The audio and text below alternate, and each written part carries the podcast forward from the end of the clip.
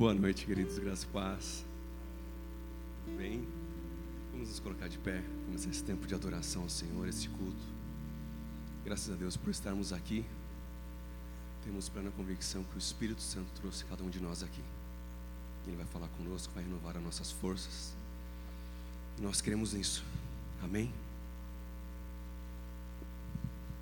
Vamos louvar o Senhor.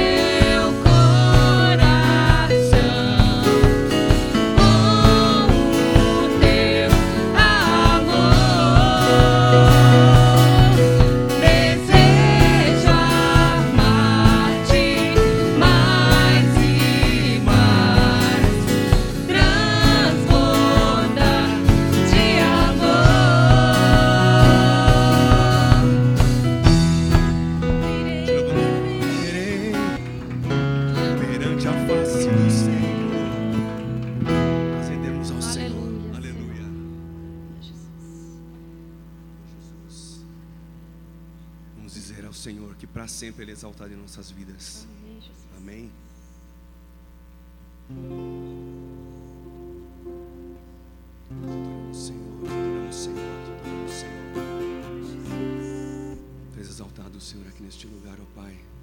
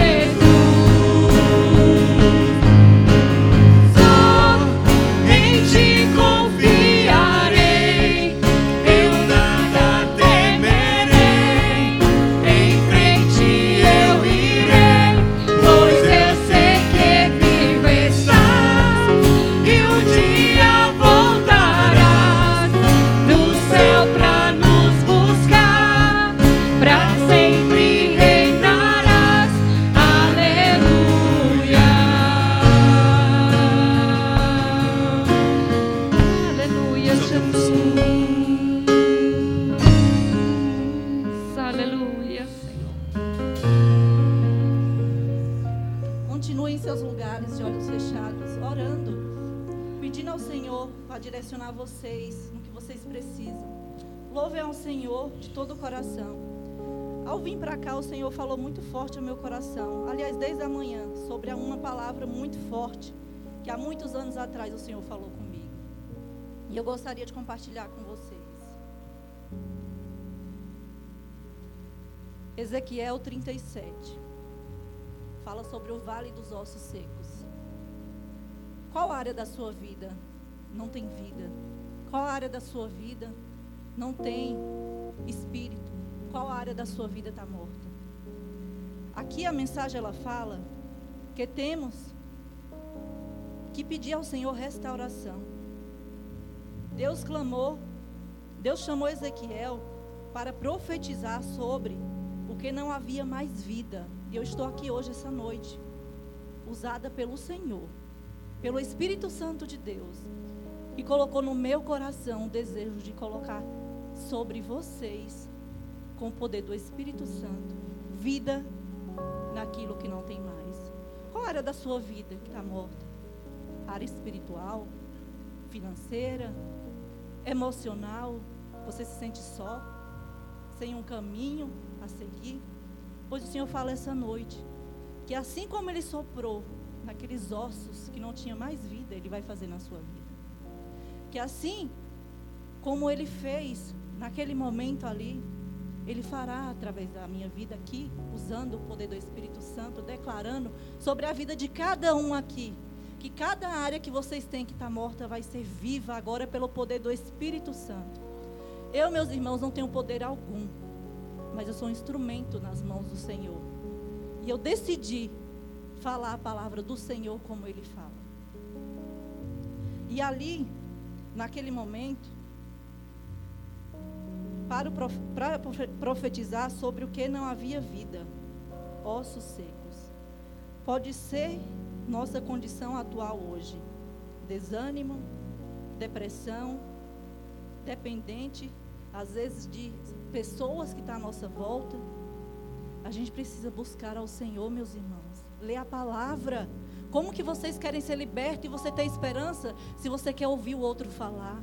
O Senhor lhe fala através da palavra dele. O Senhor tem falado, na, quando eu busco o Senhor na madrugada, quando eu busco o Senhor no meu devocional, ele fala: Minha filha, povo padece por falta de conhecimento. O povo padece porque eles querem ouvir, eles não querem buscar a minha presença. Eu não sou mais santa que ninguém aqui. Pelo contrário, eu reconheço cada pecado que eu tenho e eu dou nome a eles. E eu estou falando para o Senhor todos os dias: Senhor, essa área da minha vida é morta, mas o Senhor tem poder para ressuscitar. Um dia, muitos anos atrás, eu entrei nessa igreja sem esperança de vida, onde tudo estava morto. E o Senhor usou uma grande mulher de Deus para falar comigo. E ali ela declarou sobre minha vida esperança. E essa palavra. Chegue na casa de vocês hoje e leia essa palavra, Ezequiel 37. Só para finalizar, com essa palavra eu estava olhando na minha casa uma plantinha que eu tinha morta. E eu falei, vou jogar fora. E ali o Senhor falou meu coração: Eu não joguei você fora. Por que, que as coisas estão tão descartáveis hoje em dia? Não jogue fora. Eu vou gerar vida ali, como eu fiz com você. Gente, para muitos pode ser uma bobagem, mas aquela plantinha teve vida e ela está lá.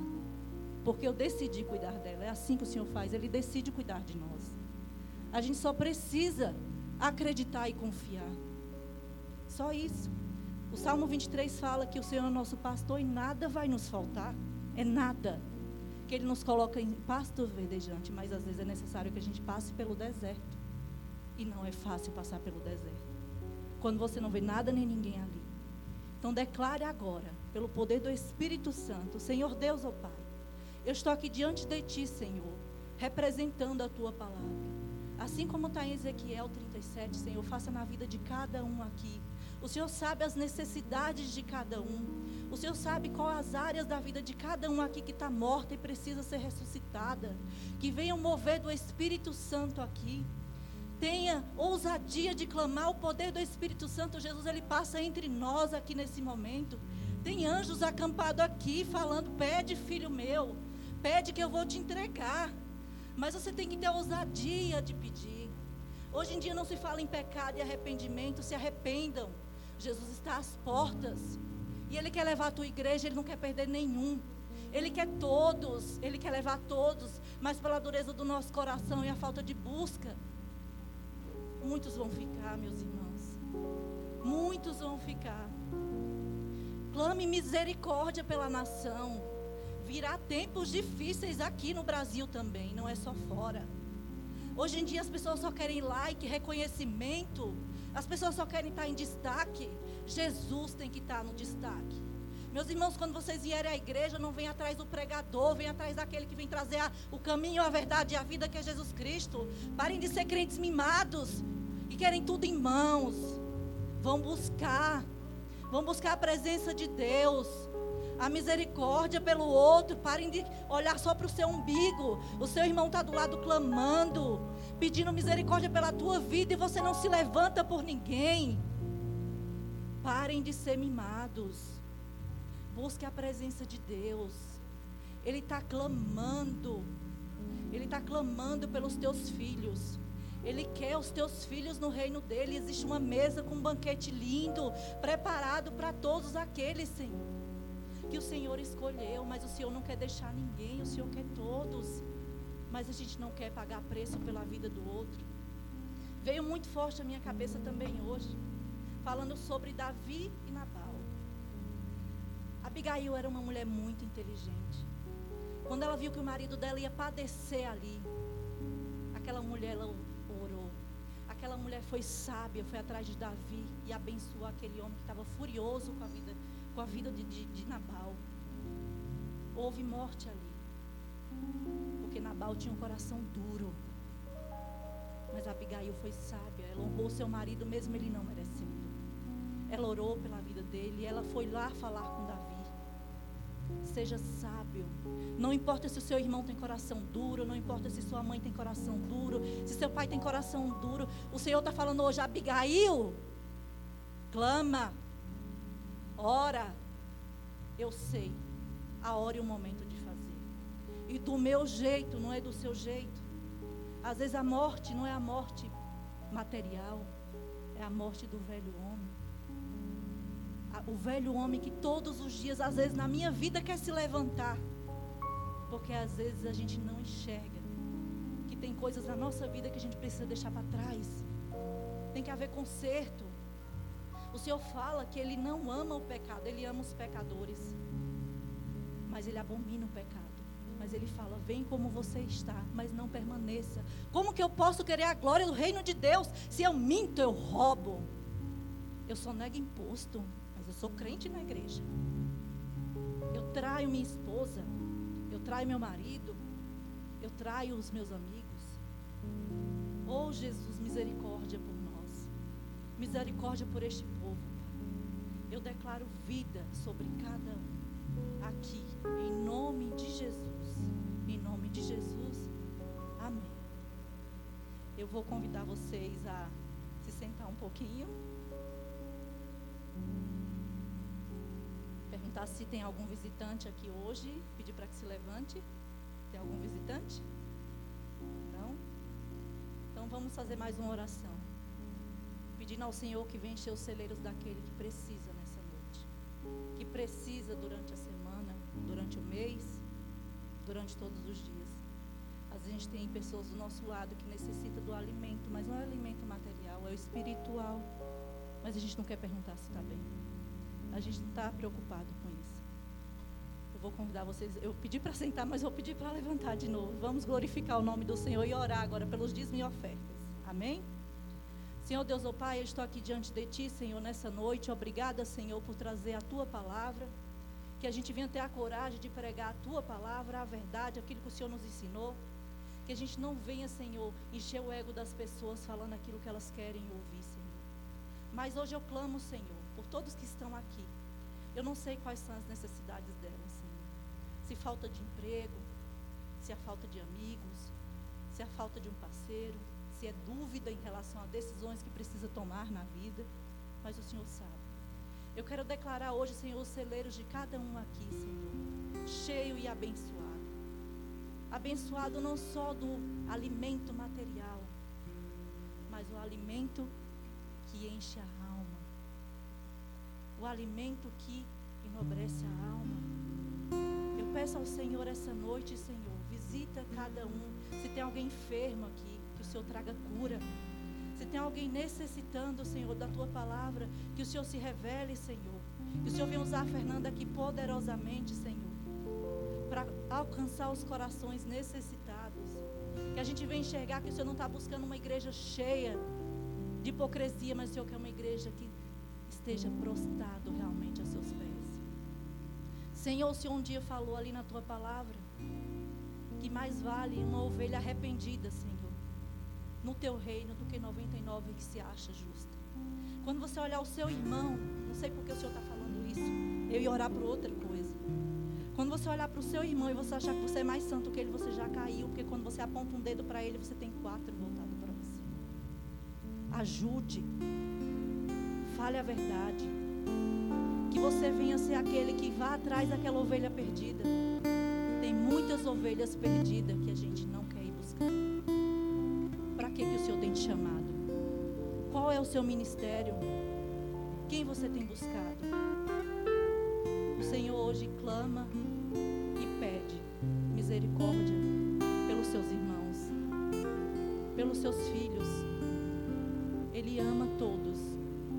Eu declaro hoje, Senhor, pelo poder do Espírito Santo, cura ao enfermo, libertação ao oprimido eu declaro hoje, Senhor, vida onde não há. Em nome de Jesus.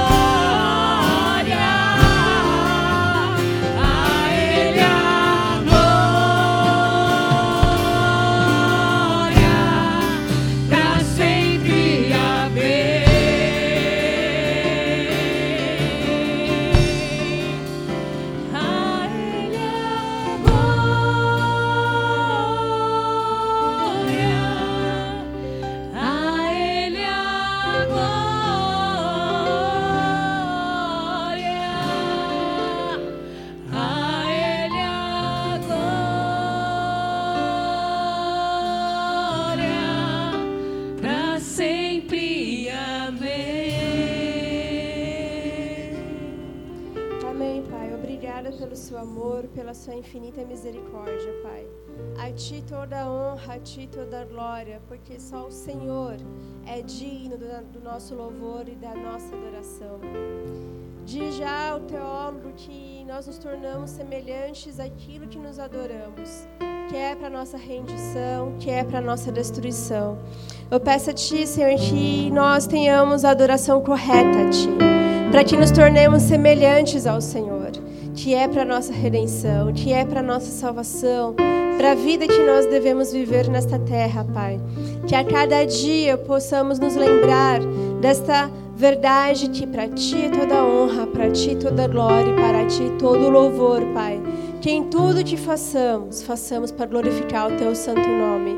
Assim como entoamos esses louvores, assim como nós estamos reunidos aqui para continuar ouvindo a tua palavra, que o Senhor tem ministrado aos nossos corações sobre os desafios dos nossos dias, que possamos continuar aprendendo do Senhor, saber que a tua palavra é viva e eficaz e que ela é a resposta para tudo que nós precisamos e possamos viver a nossa vida conforme a tua vontade, o teu querer, Pai. É isso nós oramos e te agradecemos em nome de Jesus. Amém. Amém, amém. Glória a Deus. Podem se assentar. Hoje estava previsto que o Cacá, o Jorge Machado, que alguns conhecem como Cacá, iria é, trazer uma palavra hoje à noite para a gente, mas por uma boa causa ele não pôde estar, que a esposa dele teve filha ontem, a Isabela nasceu ontem, aí estava previsto para o começo de novembro, né? Ia ter um, tinha uma, uma margem de segurança, mas bebês escolhem quando nascer, não a gente. E aí ela nasceu ontem e obviamente que ele não tem como estar aqui conosco hoje, mas ele me passou um pouco do que ele pretendia trazer e aí eu tô vou seguir a mesma linha que é o que a gente já tem trabalhado sobre é, essas questões das redes sociais, essa era do espetáculo que a gente vive hoje. E nós vamos falar um pouquinho sobre a obsessão em relação à imagem, né? em relação à nossa autoimagem, e como que isso pode ser um problema para nós, como muitas outras coisas. Vamos ler Filipenses 4, a partir do versículo 4, por favor. Podem abrir ou ligar suas Bíblias. E aí nós vamos trabalhar em cima desse texto.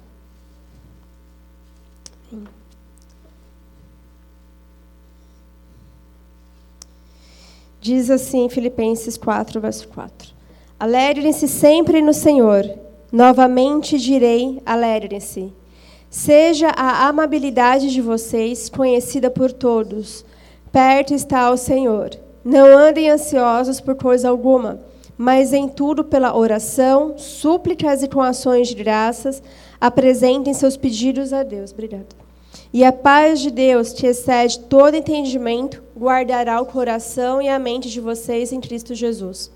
Finalmente, irmãos, tudo que for verdadeiro, tudo que for nobre, tudo que for correto, tudo que for puro, tudo que for amável, tudo que for de boa fama, se houver algo de excelente ou digno de louvor, pensem nessas coisas. Ponham em prática tudo que vocês aprenderam receberam, ouviram e viram em mim, e o Deus da paz estará com vocês. Nesse texto, o apóstolo Paulo é, ele está fazendo uma série de exortações à igreja de Filipenses, de Filipenses, e quando ele fala alegrem-se sempre no Senhor, a palavra nos ensina que Deus é a nossa satisfação. É, a gente tem salmos que dizem para nós encontrarmos o nosso contentamento em Deus, a nossa alegria, a nossa satisfação, o nosso, a nossa paz no Senhor. Isso tem muito a ver com o que a gente já sabe sobre a criação, a forma com a qual nós fomos criados. Nós fomos criados para ter a satisfação em Deus. Nós fomos criados para buscar a glória de Deus. Nós fomos criados para encontrar tudo que nós precisamos nele.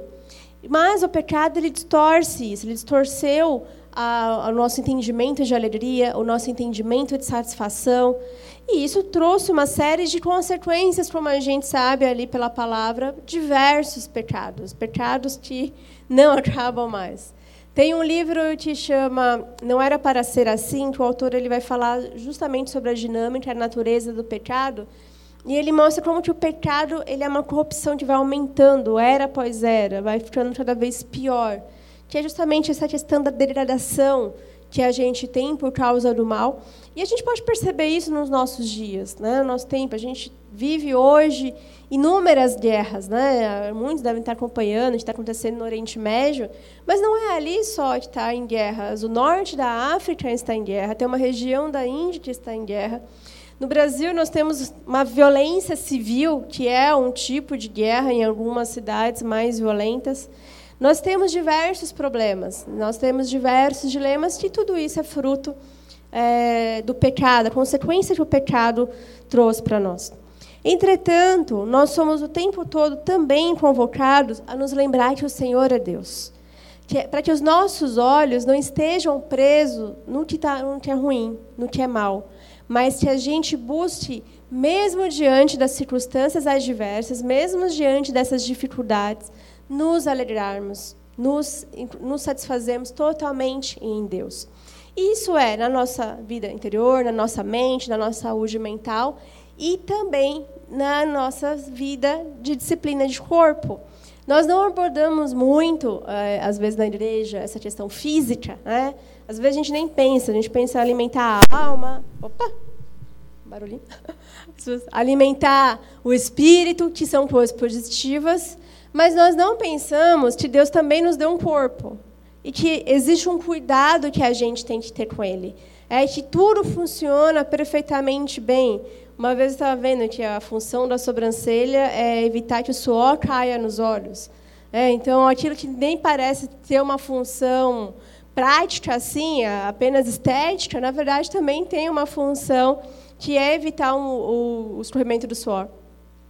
Então a gente vê que Deus ele planejou todas as coisas com muita perfeição. E Ele é a nossa referência para todas as coisas. E quando nós perdemos a nossa referência em Deus por causa do pecado, nós também temos esse problema de distorção da nossa própria imagem. É uma coisa é consequência da outra. Então, a gente vê que o pecado ele se manifesta de muitas formas, né? nas tentações, naquilo que nasce dentro do nosso coração, em atitudes inadequadas muitas vezes, mas também na forma que nós enxergamos a nossa imagem. E, e é interessante que o, o ser humano Parece que ele vai criando cada vez mais essa obsessão por um tipo de imagem. Se a gente olha a história do mundo antigo, tinham as imagens que eram idolatradas dos povos antigos. Quando a gente pega dos povos gregos, até os sumérios, né, até bem antes, é muito comum a gente ver as imagens que eram unicamente uma reprodução dos órgãos é, sexuais, né, reprodutores. As imagens da mulher, por exemplo, não tinha cabeça, era só o, o tronco. E por quê? Ali era uma questão da sexualização da época. Era o que mostrava fertilidade, o que era comum daquela cultura. E aí, quando a gente vai para os gregos, por exemplo, você tem uma questão do físico. É, quem já estudou, por exemplo, a história das Olimpíadas, que eles competiam nus, porque tinha uma questão do equilíbrio na perspectiva grega, que era uma mente equilibrada por meio da filosofia, e um corpo são que representava também esse equilíbrio, e tinha toda uma adoração ali em torno do físico. E quando a gente vê as esculturas antigas, que ainda tem, a gente percebe todo esse cuidado com a anatomia, a proporção, a força. Depois, ao longo dos séculos, com o crescimento da igreja, por exemplo, a gente tem a questão das imagens. Quando a igreja começa a utilizar imagens, tanto é, esculpidas quanto nos vitrais, era uma questão didática. Era, era uma população muito analfabeta. Então, como que você explicaria Gênesis para uma população analfabeta? Como que você explicaria é, questões profundas sobre a, salvação em Cristo? Então, vamos criar imagens, uma coisa lúdica. Mas o ser humano é uma fábrica de ídolos, como dizia Calvino. E o que aconteceu com as imagens? Viraram ídolos. Né? As pessoas começaram a comprar as imagens, colocar ali na tua casa ou no comércio, e se tornou vantajoso para a igreja também. Né? O, ali o comércio das imagens. E depois, com a modernidade chegando, a gente vai ter o advento da fotografia, ou melhor, vem a pintura, É, antes a gente tem a pintura, para aquelas imagens das famílias ricas. Era muito comum as famílias ricas terem o seu pintor particular, como Leonardo da Vinci, que era pintor de uma das famílias ricas italianas. Ou seja, você manter ali o registro da sua, de quem você é, da tua família. Colocava aqueles vestidos bonitos, você tinha que ter uma pose boa ali na imagem. Aí sim vem a fotografia, depois vem o cinema e agora a gente tem as redes sociais amplificando ainda mais essa questão das imagens. E é muito interessante que pouco a pouco isso vai aumentando a obsessão, porque antes, por causa de uma questão financeira, ter acesso à sua própria imagem era restrito a quem tinha dinheiro para pagar ali o pintor. As famílias pobres nem iam pensar nisso, não tinham condições de pagar. Conforme a gente vai tendo acesso a, a fotografia, vídeo e hoje com o celular, é mais fácil a gente poder consumir inúmeros tipos de imagens e imagens que são feitas propositadamente para a gente consumir. E é muito interessante que um, do, o, um, dos livros que eu usei, o autor fala algo interessante é, do que acontece hoje que por conta de tudo isso que tem acontecido no ambiente digital e essa obsessão que nós temos às vezes por esse mundo magético, como o pessoal gosta de falar, tem uma reflexão muito interessante no, do autor, que é o do chama Daniel Borstin, que ele fala assim: Arriscamos-nos a ser o primeiro povo na história capaz de tornar suas ilusões tão vívidas, tão persuasivas, tão realistas ao ponto de podermos viver dentro delas. Somos o povo mais iludido da terra. Contudo, não nos atrevemos a nos desiludir, pois nossas ilusões são o próprio lar em que vivemos. São nossas notícias, nossos heróis, nossas aventuras, nossas formas de arte, nossa própria experiência.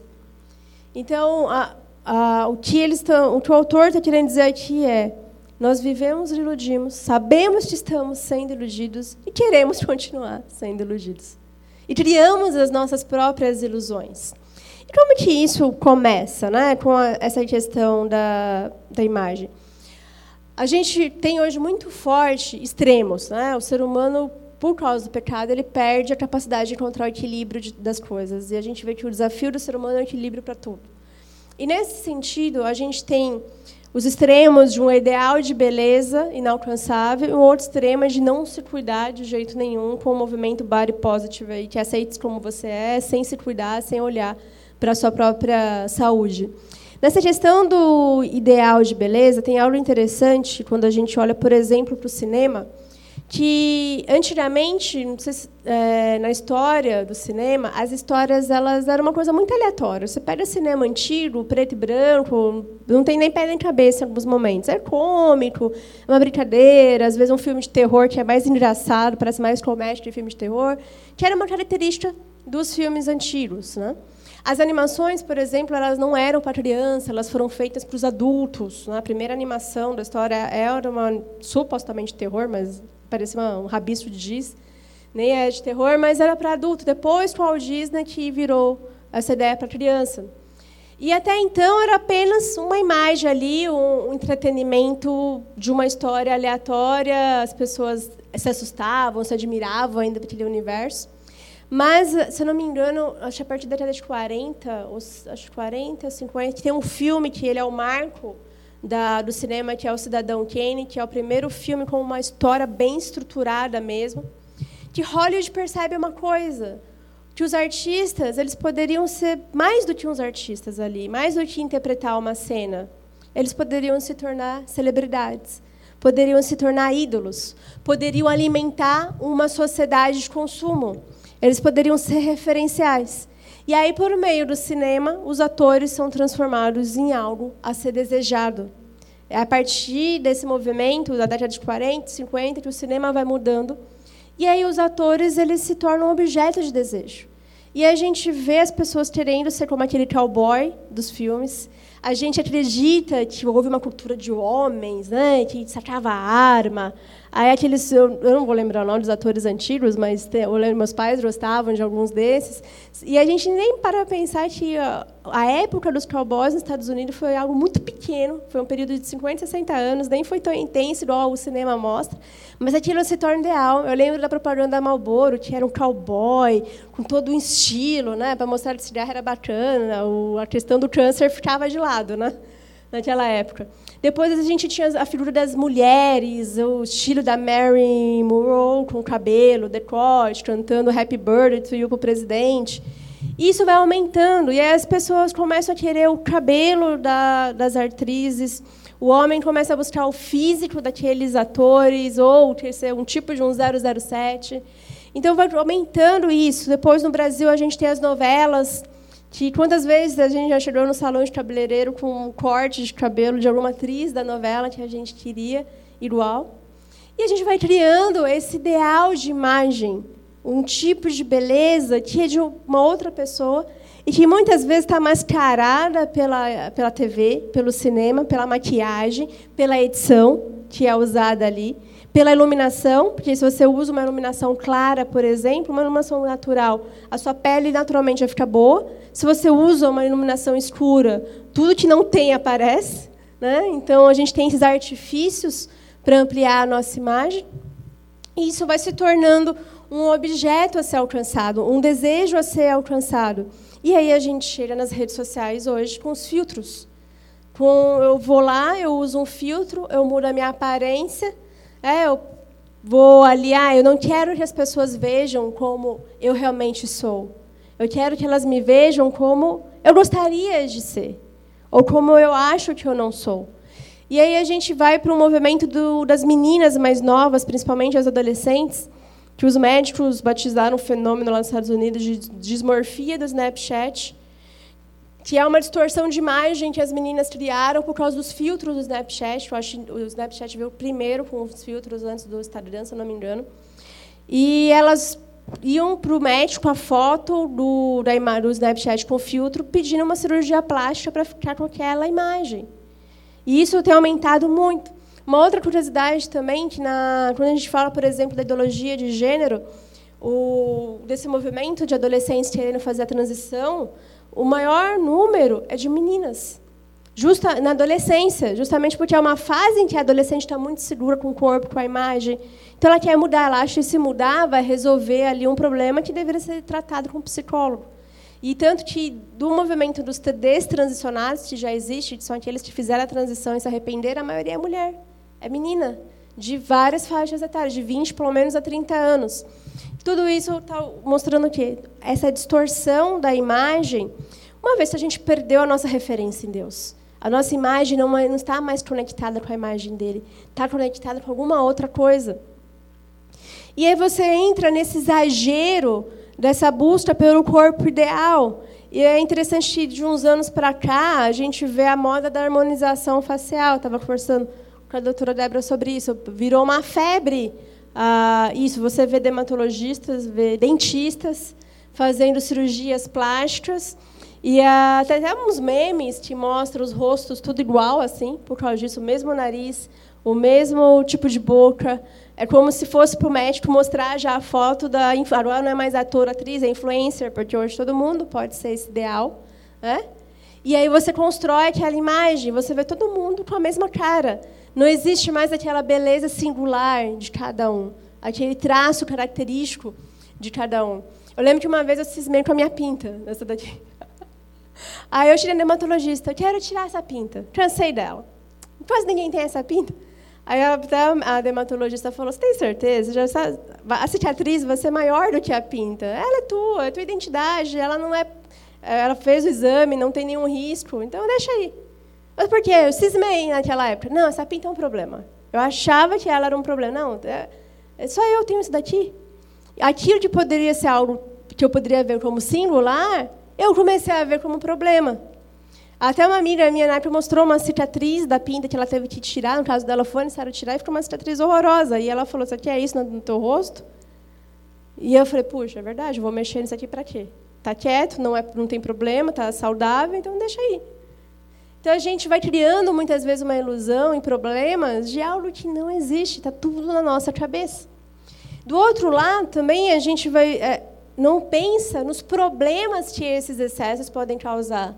Uma vez eu estava pesquisando, ou melhor, estava vendo uma outra dermatologista falando desse movimento da bichectomia, que é tirar né, essa, a gordurinha da bochecha, e falando o perigo que isso é ao longo do tempo, que, por um lado, a gente, com o envelhecimento, vai perdendo a gordura daqui, então pode causar um, um afinamento muito maior do que o normal. E, em algum momento, se precisar fazer alguma cirurgia, algum implante dentário, às vezes precisa dessa gordurinha, e aí você arrancou. Vai fazer o quê? Se não está mais lá. Mexeu aonde não precisava mexer.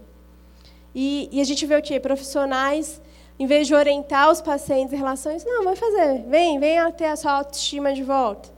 E aí vai tem esse excesso. Do outro lado, a gente tem o excesso do, da questão da, do corpo físico. Parece agora virou moda ser bodybuilder. É, e vai para academia, vira aqueles cara grandão assim, toma anabolizante, menina, mulher tomando anabolizante. E aí, mas tem muitos perigos, né? Tem muitos é, efeitos colaterais dos medicamentos. Não, mas o bom é o corpo. Eu lembro de um rapaz que trabalhava comigo, que ele tinha uma tendência a engordar, e aí ele fazia atividade física, mas ele tomava alguma coisa, não lembro se era um negócio para emagrecer ou um tipo de anabolizante, não lembro. Eu lembro que uma vez eu fui na mesa dele lá no trabalho falar com ele, aí eu vi o negócio lá, o remédio, aí eu já, curiosa, enxerida, já olhei. Quando eu olhei os efeitos colaterais, eu falei, você tem certeza que você vai tomar isso aqui? Eu comecei a falar, olha os efeitos colaterais, é homem, um deles, ó, oh, isso aqui. Você vai, te afeta em muitas coisas. Ele, ah, não, não estou solteiro, não precisa, deixa aí. Eu falei, gente, você tem certeza? Tenho. Passou um tempo, passou outro, foi indo, foi indo. Acho, deu uns anos aí, uns três, quatro anos disso. De repente, aquele rapaz aparece com um negócio no braço, que é aquele medidor de batimento cardíaco. O medicamento que ele tomava, sei lá o que, que ele tomava, deu um problema no coração. Um rapaz jovem. Na época ele estava uns 20 e poucos anos, isso acho que ele estava já quase nos 30. Ele teve um problema cardíaco por causa do que ele estava tomando. Aí teve que parar de tomar, engordou, deu efeito rebote. Só que aí depois ele começou a fazer atividade física corretamente, comer direito, ele emagreceu. Precisava daquilo? Não precisava. Acabou acarretando um problema de saúde por causa de um ideal. Uma coisa que acontece também hoje, eu converso muito com a menina que faz o meu treino, que é a moda do crossfit. Nada contra. Só que as pessoas estão indo fazer isso sem acompanhamento médico primeiro sem fazer exame, sem saber se pode fazer, porque é uma atividade de alto impacto, sem aprender a fazer, a ter os exercícios de percepção corporal para agachar corretamente, para pegar o peso corretamente. Várias pessoas estão se lesionando nesse tipo de atividade, porque uma moda, virou moda, bonito, é, é lifestyle. Você fazer um post no Instagram de uma atividade ali de crossfit, nossa, diferente, pegando um peso daquele, e aí lesiona. Eu que não estava fazendo nada disso, quase lesionei meu ombro. Que aí foi quando eu fui procurar alguém para para me ajudar a fazer atividade física, eu quase lesionei aqui. E, e não para para pensar nos riscos que isso traz. Procedimentos invasivos, com um profissional que muitas vezes não vai explicar tudo o que vai acontecer. Quantos casos de pessoas com problemas de anestesia, ou que vêm, inclusive, a óbito. Então, a, a questão aqui não é que a gente não vai se cuidar, mas é entender o equilíbrio disso. Devemos ter o nosso cuidado com o físico e com o corpo, mas nós precisamos nos perguntar: para que estamos fazendo isso? Eu não sei se alguém lembra da, de uma propaganda antiga da Dove, que era um desenhista forense, que ele primeiro perguntava para as pessoas como elas se descreviam.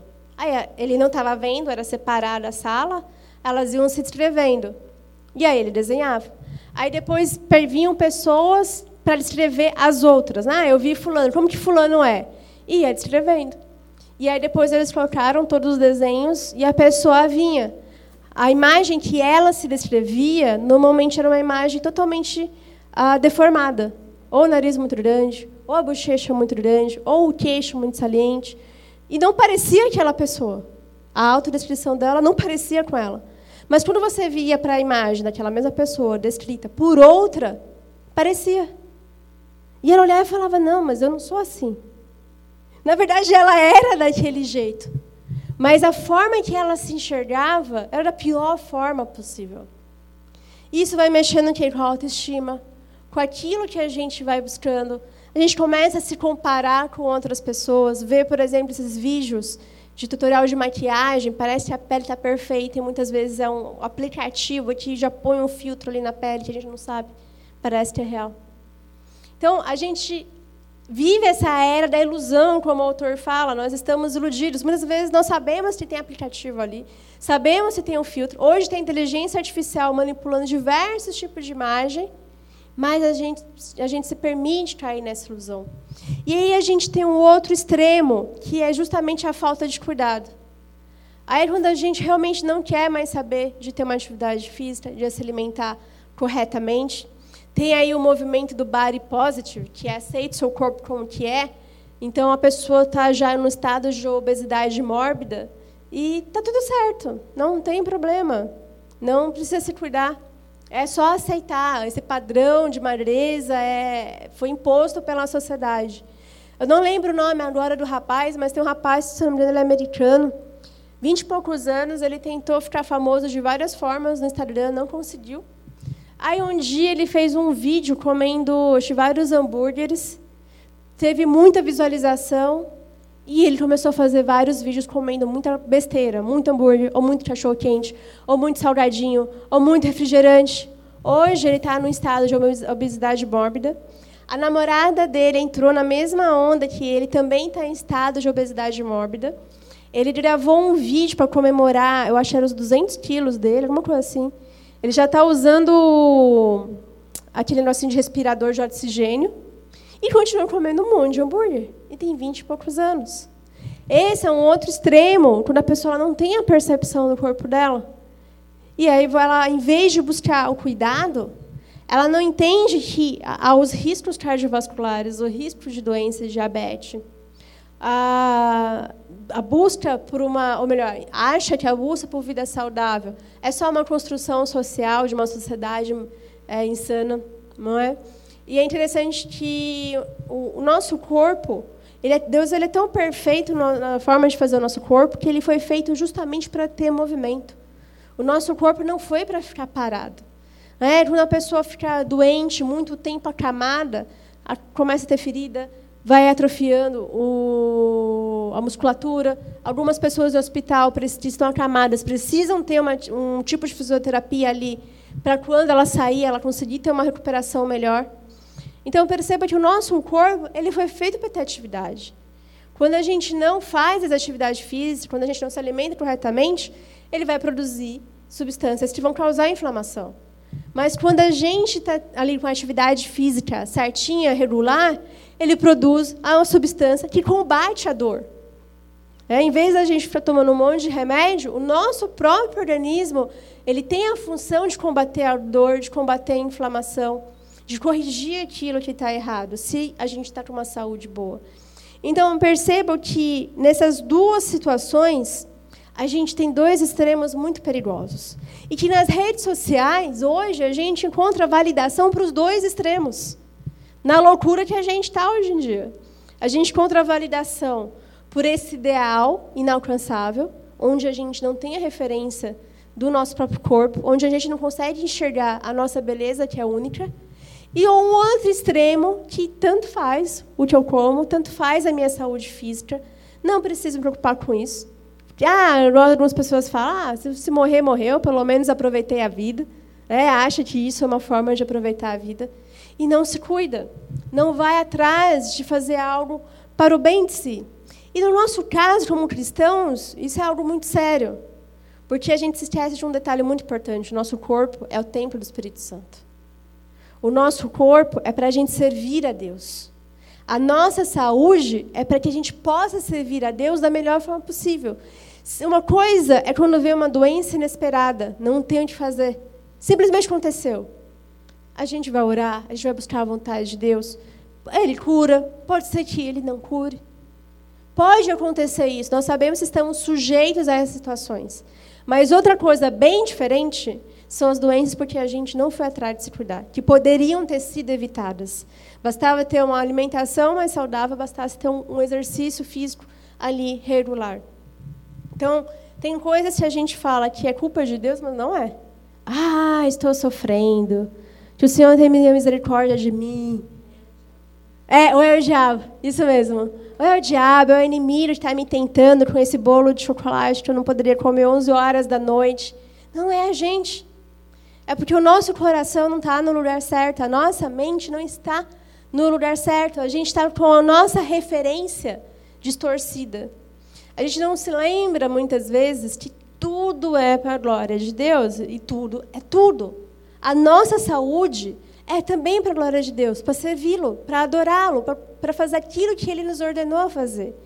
Lá na empresa onde eu trabalhava, eu lembro que era interessante o eu quase não, eu, das dos funcionários lá, eu era que menos tinha banco de horas. Normalmente eu ficava até com banco de horas negativo às vezes. Mas eu nunca trazia um projeto do que eu fazia lá. Aí tinha um uma parte da equipe que dava 9, 10 horas, estava lá trabalhando, se entupindo de café, tomando energético, Coca-Cola, enfim.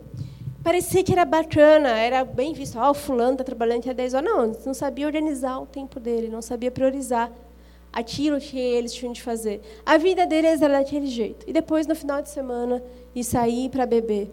Mas por que eu não entrava naquele ritmo? Porque eu falava, cada coisa tem o seu lugar. O meu horário de trabalho é esse. Eu tenho uma responsabilidade, é só administrar o meu tempo, porque senão outras coisas importantes vão ficar de lado. A minha família, o cuidado, a saúde, a igreja. Porque o que a gente faz é para a glória de Deus. E algumas pessoas lá com problema de saúde, muitas vezes com algum tipo de transtorno, porque se excediam ou no ritmo dali de, de vida, de alimentação ruim e do excesso de horas ali na empresa. Enfim, a, a gente se esquece que tudo na nossa vida ela precisa ter essa disciplina.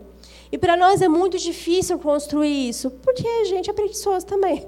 Tem o pecado? Tem, mas a gente é preguiçoso, a gente é viciado em dopamina. A gente é viciado na felicidade rápida. A gente desaprendeu a esperar. A gente desaprendeu a ter um processo mais lento.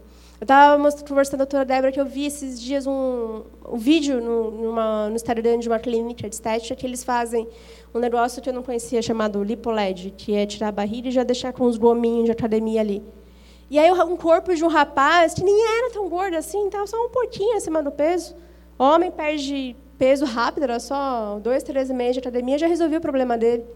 Só que aí ele fez o procedimento e o corpo dele ficou, femina, ficou meio feminino, porque a cintura ficou muito fina para o padrão masculino. E eu falei, gente do céu, perdeu totalmente a noção. Algo que poderia ter sido conquistado de forma simples, apenas com disciplina de alimentação e atividade física, foi fazer um procedimento estético que tirou a forma do corpo dele natural. Sabe aquela pessoa que às vezes faz um procedimento estético fica pior do que antes? Antes estava mais bonito? Era o caso. Eu falei, gente do céu. Por quê? Preguiça, às vezes, quer um resultado rápido. Não quer, às vezes, esperar ali seis meses para ter o resultado. Às vezes, um ano. Mulher demora um pouco mais para ter resultado de academia, por, por N questões. Mas, com a disciplina, a gente consegue, a gente alcança isso. E por que, que a gente não, não tem esse tipo de disciplina? Justamente para a nossa natureza pecadora. Porque a gente não está buscando a satisfação no Senhor. A gente não tem primeira disciplina de ter um relacionamento com Deus, do nosso dia a dia. A gente não tem a disciplina do básico, daquilo que é essencial, aquilo que alimenta a nossa alma, aquilo que alimenta o nosso espírito. E existe um livro chamado Celebração da Disciplina, do Richard Foster, um livro bem antigo e muito bom, que é justamente para nos ensinar a como ir construindo essa disciplina diária. Né? E o primeiro ponto que o Richard Foster coloca para a gente construir essa celebração da disciplina, tendo em vista que é para adorar a Deus e também para que a gente possa aprender a lidar com os nossos próprios desafios, é primeiro ponto é a meditação. É justamente o quê? É aquele contemplar. da glória de Deus. Quando, quando foi a última vez que a gente parou, por exemplo, diante do céu, de um pôr do sol, ou que a gente pôde viajar, tirar um final de semana de descanso, ir para a praia, para o campo, e apenas contemplamos a glória de Deus na criação. A última vez que a gente parou, em São Paulo é meio difícil a quantidade de prédio, mas às vezes dá para ver um pôr do sol, às vezes dá para ver algo bonito e falar: caramba, Deus criou isso. A meditação, acalmar a nossa mente. A gente está o tempo todo acelerado, pensando no nosso próximo compromisso, olhando a agenda, olhando isso, olhando o WhatsApp, olhando quem mandou mensagem. Ninguém mandou mensagem, mas a gente está olhando se alguém mandou mensagem. Olhando ali o feed do Instagram, olhando no seu tempo, acelerado. E a gente não para para descansar a nossa mente. Para que a gente aprenda a esperar. A gente quer tudo rápido, tudo imediato. E a gente não medita mais, a gente não contempla mais a criação. Então a gente precisa aprender a ter essa disciplina da meditação, que não é, obviamente, no sentido místico de uma yoga, mas é no sentido de contemplar a criação. Como a gente vê nos Salmos. A adoração, quando a gente vê a beleza dos céus, que proclamam a glória de Deus, o firmamento que anuncia a obra das mãos do Senhor, é a gente parar, a gente desacelerar a nossa mente e buscar pensar naquilo que é bom, como diz o texto de Filipenses. Quer buscar aquilo que é bom? Tudo que é verdadeiro, tudo que for nobre, tudo que for correto, tudo que for puro, tudo que for amável, tudo que for de boa fama, se houver algo de excelente ou digno de louvor, pensem nessas coisas. É isso aqui que precisa estar na nossa meditação. A palavra de Deus que é verdadeira, a contemplação que nos traz a paz, que excede o entendimento, aquilo que nos faz enxergar a glória e o louvor que devemos dar a Deus, aquilo que aquieta a nossa mente e nos ajuda a não andar ansiosos por coisa alguma, como a palavra nos fala, porque Deus provê todas as coisas. O que nós devemos fazer é o quê? Buscar primeiro o reino de Deus e todas as outras coisas vão ser acrescentadas. Então, primeiro, a gente precisa ter essa meditação. O segundo o ponto da, da celebração da disciplina é a oração. A gente fala, ah, eu não tenho tempo para orar. Gente, tempo a gente tem, a gente não sabe priorizar e organizar a nossa rotina para orar. Porque quando a gente quer fazer alguma coisa, a gente arranja tempo. Então, é buscar o tempo ali da oração, o tempo onde a gente está conversando com Deus. Aquilo que no Sermão da Montanha Jesus falou: entra no teu quarto, fecha a porta, fale com teu pai em secreto, teu pai que te escuta. A oração não é para mudar o coração de Deus, é para mudar o nosso coração. É para que a gente seja transformado. É para que a gente crie também essa disciplina. Não lembro agora qual foi o pastor desses famosos, Tozer, Martin Lloyd Jones, Jonathan Edwards, não lembro qual deles que falava que quanto mais atarefado estava durante o dia, mais cedo ele acordava para poder orar mais por causa do dia atarefado que ele ia ter. Então, o que é a, a disciplina da oração para que isso está conectado também com a questão da meditação, para que a gente construa esse relacionamento com Deus. É a partir do nosso relacionamento íntimo com Deus que todas as outras coisas virão. O terceiro ponto da celebração da disciplina é o jejum. E o jejum na igreja hoje, assim, de forma geral, não estou falando igreja IBP, mas a forma que muitas vezes é vista é quase uma moeda de troca. Ah, eu quero tal coisa, eu vou jejuar. Aí a gente tem os jejuns modernos, né, de Coca-Cola, de chocolate e, de alguma outra coisa. Tem um amigo que até ele mesmo fala que errou, que ele era mais novo, aí ele falou que fez jejum de Coca-Cola, mas tomava Pepsi. é. Eu trabalhei com uma moça que é católica e uma vez ela fez uma consideração de ficar um ano sem tomar, uma promessa né, de um ano sem tomar refrigerante, mas ela tomava água tônica. Eu falo, mas água tônica é refrigerante. Não, não é, é diferente. Elas convenceram que água tônica não era Guaraná, Coca-Cola. Enfim, eu falei, então tá bom. O que é o jejum, na verdade? O jejum, inclusive, eu acho que é um dos temas que a gente tem também trabalhar. Qual é a motivação de jejuar? Né? Qual é a motivação da gente ter esse tempo com Deus? Ah, na época do seminário, eu lembro que um professor meu falava: gente, não adianta vocês jejuarem no dia de semana no trabalho de vocês, onde vocês não vão render porque estão com fome e estão roubando o tempo do teu, do teu chefe ali no trabalho. Existe uma forma de jejuar. O jejum está ligado à oração, está ligado à leitura da palavra, está ligado à adoração. É um tempo separado com Deus. Não é só ficar sem alimento. Tanto que os presbiterianos, por exemplo, eles jejuam no domingo, que é o dia do culto. Quando era criança, a igreja fazia parte, fazia jejum uma vez por mês, no domingo. E depois, ao final do jejum, tinha um momento de comunhão, tinha canja. Era engraçado, porque a gente ficava o dia inteiro no jejum e a cozinha era do lado da igreja, assim, grudado na parede da igreja, e todo mundo em jejum, o cheiro da canja durante o dia, né? Era uma maravilha. Mas era muito gostoso depois, o tempo de comunhão. E uma, uma visão interessante do jejum também, que o John Piper, ele que fala, infelizmente esse texto não está traduzido em português, só tem em inglês, se chama, que é, a ideia é jejum, fome de Deus, é o nome do texto, que ele questiona qual que é o jejum cristão. Porque outros povos orientais de outras religiões também fazem jejum. Qual é a diferença do nosso jejum para os outros tipos de jejum? E ele usa aquela passagem que os nós que somos discípulos de João que vão questionar uh, por que, que os discípulos de Jesus, Jesus não jejuavam. E ele fala, porque eles estão comigo, eles estão com o noivo. Mas quando eu for, eles jejuarão. E o João Piper ele fala que o nosso jejum ele está relacionado ao fato de Jesus não estar mais entre nós, mas sabendo que Ele voltará. Então é algo que aponta para a nossa esperança em Cristo. A gente jejua sabendo que Cristo voltará. Ele é a motivação do nosso jejum. A gente jejua para louvar a Deus. É um sacrifício da carne, buscando glorificar a Deus. Por isso que ele também é uma disciplina e tem de ser realizado com, com disciplina, de uma forma correta, que é separar esse tempo para Deus. Não é só ficar sem comer. Né? E aí tem o jejum intermitente que as nutricionistas mandam. Não é esse tipo de jejum que a Bíblia está falando.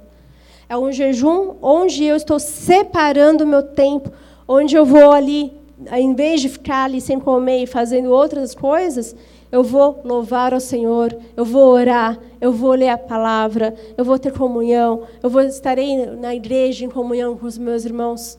É esse o jejum e a disciplina do jejum que nós somos convocados a ter, sabendo que, que o noivo voltará. Nós estamos jejuando porque Cristo não está habitando fisicamente em nós como naquele tempo, mas nós sabemos que Ele irá voltar. Então jejuamos pela espera do noivo buscando essa consagração, como a parábola das dez virgens, que estão ali se preparando para o momento das bodas com o noivo, como, com prudência e não com imprudência. E, por fim, o quarto ponto que ele coloca nessa celebração da disciplina, tem outros, mas dentro do, daqui, é, esses quatro já, já nos ajudam a ter um norte, é o estudo bíblico, é o estudo da palavra. É justamente eu ler as escrituras, estudar, e ler realmente buscando o discernimento e a revelação daquilo que está escrito aqui. Nós sabemos que às vezes é difícil entender algumas coisas da Bíblia, por isso que como igreja nós temos o ensino, temos o discipulado, mas é buscar o aprofundamento, é a gente perder aquele preconceito de falar, ah, mas isso é coisa de teologia. Se tem algo que me irrita, é quando eu escuto, ah, mas isso é coisa de teologia. Prefiro ler a Bíblia de uma forma desprendida, Deixar Deus falar no meu coração. Irmãos, se eu falo Deus existe, já é teologia. Se eu falar Deus não existe, também faz parte da teologia, de estudo, do debate que tem. Estudar, abrir a palavra e ler um texto já é teologia. A gente criou essa ideia de ser algo complexo, de ser algo apenas para os pastores, ser algo apenas para os que ensinam. Mas, aproveitando que nós estamos no mês da reforma protestante, dia 31 vai ser a reforma protestante, um dos objetivos dos reformadores era que o povo pudesse ler as escrituras e ter a bagagem acadêmica necessária para que eles interpretassem por si só. Que eles tivessem acesso a isso. Mas interpretar, quando eu falo, não é eles, cada um dar a sua própria interpretação. Não, é que eles tivessem conhecimento de, dos pais da igreja, conhecimento do grego e do hebraico, tivessem conhecimento da filosofia cristã, aprendessem a como estudar a Bíblia e, individualmente, cada um pudesse estudar a Bíblia e compreender. Obviamente, os pastores ali iriam ajudar. Tanto que os países que tiveram reforma protestante, como a Alemanha, como a Suíça, como a Inglaterra, foram os países da Europa que mais avançaram educacionalmente. Porque existia esse incentivo à educação. Porque quando os reformadores tiveram esse anseio, eles perceberam que a maioria da população era analfabeta. Então, eles tinham que começar alfabetizando o povo. E a partir das escolas que foram sendo construídas ali, a alfabetização foi aumentando e eles foram ganhando educação. Na Suíça, por exemplo, o primeiro reformador da Suíça, que foi Zwinglio, ele, no final da, da, da, do culto, ele sentava na praça que tem ao lado da igreja, existe essa praça até hoje, se chama Praça do Zwinglio. Ele sentava na escadaria e ia ensinando o beabá e a população ali da região da Suíça, ali era é, em Zurich, a igreja que ele pastoreou, teve um crescimento educacional muito grande. E esse foi um dos impactos da reforma protestante. Até hoje, em Genebra, tem a universidade que Calvino fundou. E a Suíça é um dos locais com uma das melhores educação, e isso é fruto da reforma protestante. Que é esse estudo cuidadoso da, da palavra. E quando eu falo que é, que é um problema quando a gente tem essa visão, ah, uma leitura técnica, você está ali só racionalmente.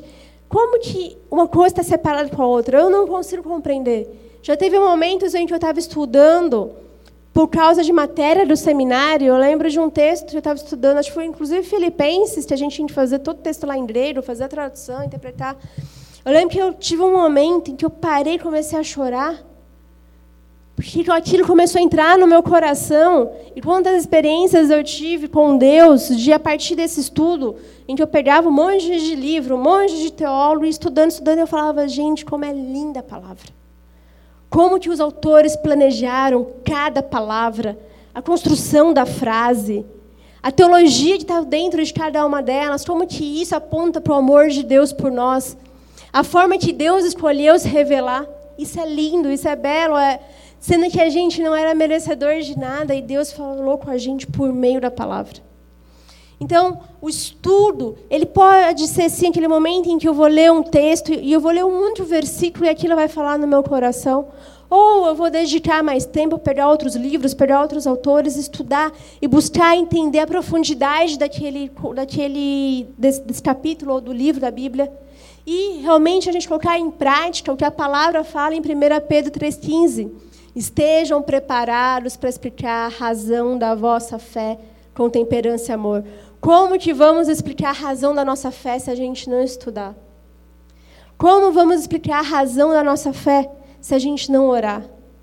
Como teremos entendimento correto da palavra se não for pelo jejum, pela meditação, pela busca do Espírito Santo para que ele abra o nosso entendimento, a nossa revelação, a revelação da palavra, para que nós possamos compreender? Então, primeiro, a gente precisa criar essa disciplina. Sem essa disciplina da nossa vida espiritual com Deus, a gente não vai ter nenhuma outra. Eu lembro uma vez eu estava estudando sobre economia, sobre finanças pessoais, que eu li um texto que falava isso. Se você quer cuidar das suas finanças, vá para a academia. Porque se você não tiver disciplina com o seu físico que te mantém em pé, você não vai ter disciplina com mais nada na tua vida. Nós, como cristãos, podemos pensar, primeiro, tenha disciplina com a tua vida com Deus. Porque se a gente não tem disciplina com o autor da nossa salvação, não teremos com mais nada na nossa vida, seja vida financeira, seja relacionamento, seja a questão da nossa saúde, trabalho, a gente não vai ter essa disciplina com mais nada. Então, a primeira celebração da disciplina é justamente essa busca de um relacionamento íntimo e pessoal com Deus, porque é a partir disso a nossa imagem vai se atrelando à imagem de Deus. A gente vai começando a ter a visão correta sobre nós mesmos. Como o apóstolo Paulo fala, tenha um entendimento correto sobre, sobre si mesmo, em Romanos 12. É a gente recuperar essa imagem, a autorreferência que nós perdemos por causa do pecado. E através desse relacionamento íntimo com Deus, ir crescendo, amadurecendo, tendo as atitudes que nós devemos ter, criar uma rotina de, de cuidado com a nossa vida, com a nossa casa, com tudo que nós somos, para que Deus seja glorificado, glorificado. E que a gente não caia nas armadilhas de viver num mundo cheio de ilusões, porque hoje em dia o que não falta é ilusão para nos prender. Não falta espetáculo para nos iludir. Mas se nós tivermos essa, essa, disciplina da meditação, da oração, do jejum, do estudo, que nos levará a outras, como a comunhão com os irmãos, como serviço na igreja, como serviço no nosso trabalho, com a nossa família, com certeza as outras áreas da nossa vida vão se encaixando e nós poderemos viver uma vida muito melhor do que uma vida sem a referência de Deus. Amém? Vamos ficar em pé para que a gente ore e que a gente leve isso no nosso coração de buscar primeiramente ter essa disciplina da nossa mente, essa disciplina de buscar o que o Senhor realmente quer para nós, para que a gente possa viver uma vida muito melhor do que, do que é viver uma vida sem Deus. Amém? Vamos fechar os nossos olhos. Pai, obrigada por essa noite, Senhor. Obrigada por nos ensinar mais uma vez mais de Ti. Senhor, eu peço, nos ajude a ter a nossa imagem encaixada com a Sua imagem, Pai. A Tua palavra fala que nós somos criados à imagem e semelhança do Senhor. Nós fomos criados parecidos contigo, Pai. Mas o pecado corrompeu e por causa disso nós perdemos a referência que é o Senhor. E eu peço, Pai, nos ajude a recuperar dia após dia essa referência. Para que através de Ti, da imagem do Senhor, nós possamos recuperar a nossa própria imagem e a ter um pensamento equilibrado disso, Senhor. Para que nós possamos olhar no espelho e ver a beleza que o Senhor reflete em nós através de nós, Pai. Eu peço a Ti, alinha nossa mente, o nosso coração, os nossos desejos, os nossos anseios, para que a gente não caia nesse mar de ilusão que nós temos hoje em dia, Pai. Para que as imagens que tentam nos seduzir a todo tempo consigam de fato nos seduzir mas eu peço a Ti, Senhor, por meio do seu Senhor Santo Espírito, nos dê o instrumento necessário para resistir a esse mar de ilusão, Pai. A esse mar de imagens que tentam nos seduzir o tempo todo, Pai. Mas se possamos buscar somente ao Senhor, a nossa referência em Ti, a nossa satisfação em Ti, a nossa alegria no Senhor, Pai. Que possamos a cada dia ter cada vez mais comunhão, nos ajude a construir essa celebração da disciplina. Nos ajude a construir, Pai, a disciplina da meditação, da oração, do jejum, do estudo bíblico, para que nós possamos alimentar a nossa mente, o nosso espírito com aquilo que é verdadeiro, com aquilo que é nobre, com aquilo que é de boa fama, com aquilo que dá louvor a Ti, Senhor. Que isso seja o nosso pensamento, aquilo que traz paz, aquilo que a paz que excede todo entendimento, como diz a tua palavra, que nos dá o discernimento para ver o que está acontecendo nos nossos dias e saber que o Senhor permanece no controle, Pai. Que o Senhor continua no trono, governando todas as coisas e que seja o Senhor a governar a nossa mente, o nosso coração, as nossas motivações, Pai, e que a gente não perca de vista isso que o Senhor tem trabalhado em nós. É isso nós oramos e cremos e te agradecemos, porque eu sei, Pai, que esta oração que o Senhor se agrada, na qual nós colocamos o nosso coração diante de Ti, para que possamos aprender a buscar mais do Senhor, a te adorar cada vez mais e ser parecido contigo, Pai. Para que possamos nos tornar aquilo que adoramos, que é o Senhor Jesus Cristo, que é o nosso alvo, que é o nosso objetivo, que é a quem devemos refletir nesta vida, Pai. É o que pedimos e oramos, em nome de Jesus Cristo. Amém, amém, amém. Glória a Deus. Amém. Amém. Semana que vem nós teremos o pastor Paulo Frutuoso. Até agora está tudo certo. Não tem mais nenhum filho dele para nascer, então já nasceu hoje. O quarto, então, está tudo certo. Né?